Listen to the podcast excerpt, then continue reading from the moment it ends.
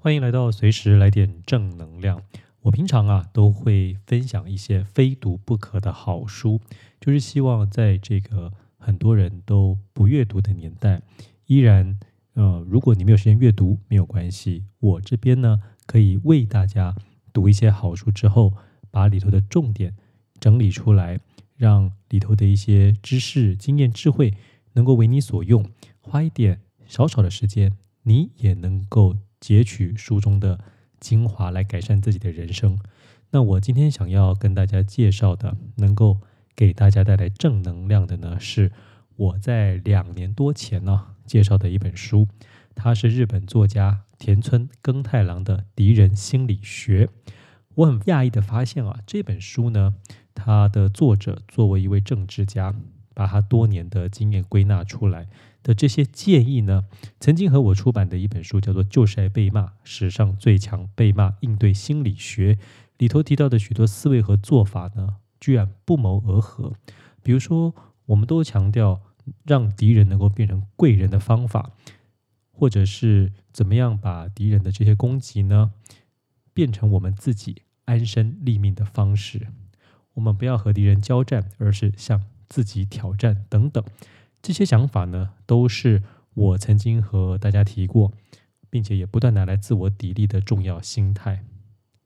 根据我自己多年在职场还有生活中打滚的经验，我发现所谓的敌人呢，真的都是因为我们要把对方当敌人，别人才变成了敌人。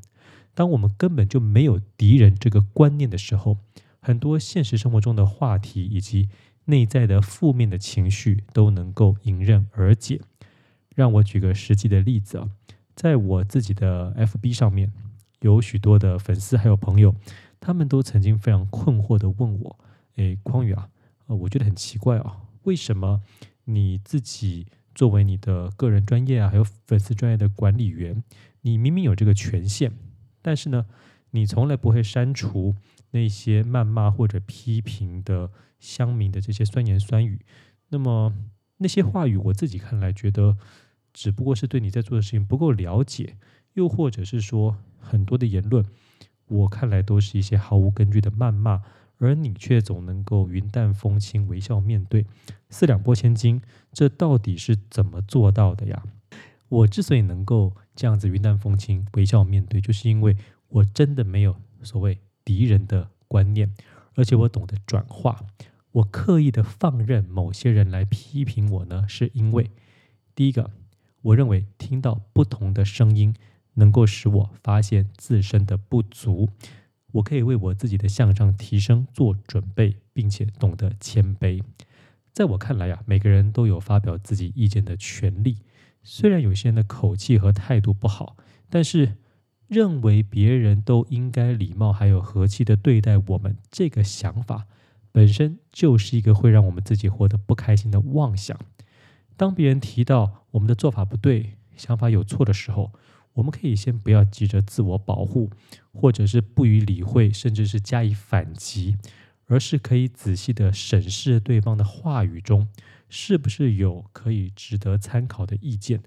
说不定他们真的点出了我们自己看不到的盲点，而我们把这些建议加以吸收采用之后呢，是能够帮助我们自己获得更大成功的。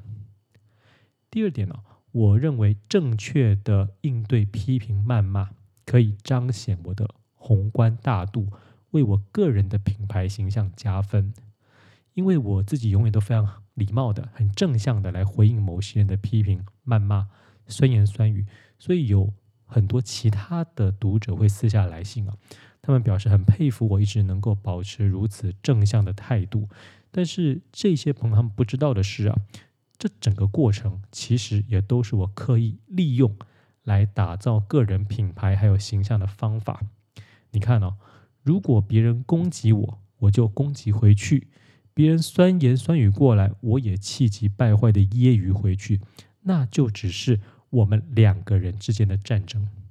当我懂得善用这些攻击的话语，它不仅仅能够提高我自己的位阶，提供一个宏观的视野。并且能够像刚才提到的作者田村先生一样，我未来还可以著书立言，发挥更大的影响力。我这样子的表现，岂不是一个一举多得的好做法，能够为我带来非常多的好康吗？第三点，对方过分的言语会造成他的自我毁灭，因为群众的眼睛比我们想象中来的雪亮。这也是我的一个信念啊，就是现在在一个网络的时代，当一个人的言语实在太过分，而被攻击的一方却一直展现出温良恭俭让的态度的时候，周遭这些看到这个情况的人，很有可能会被激起他们心中的正义感，所以不必我们自己出手还手，这些周遭的人呢，就会对采取不公不义手段的人进行肉搜，让那些攻击者无所遁形，不得安宁，最后呢，选择默默消失。而且根据我自己的经验，那些会攻击我们的人，很少有足够的恒心还有毅力，能够伴你一生持续攻击。他们通常都是兼差还有临时起意的成分居多。我们当下为了他们的那些话而感到郁郁寡欢，甚至放弃了自己既定的方向，结果最后导致一事无成，这不是太可惜了吗？跟那些在你成功的时候不会和你分享喜悦，在你失败的时候尽力嘲笑你的人进行缠斗，是非常不智之举。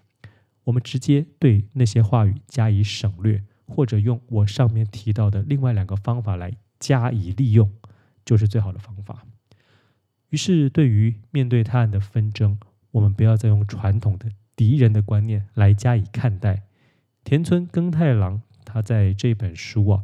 里头提供了非常多实际有效的做法。一定能够帮助你化敌人为贵人，让自己过上一个更好的人生。这本《敌人心理学》，我非常推荐你，值得一看。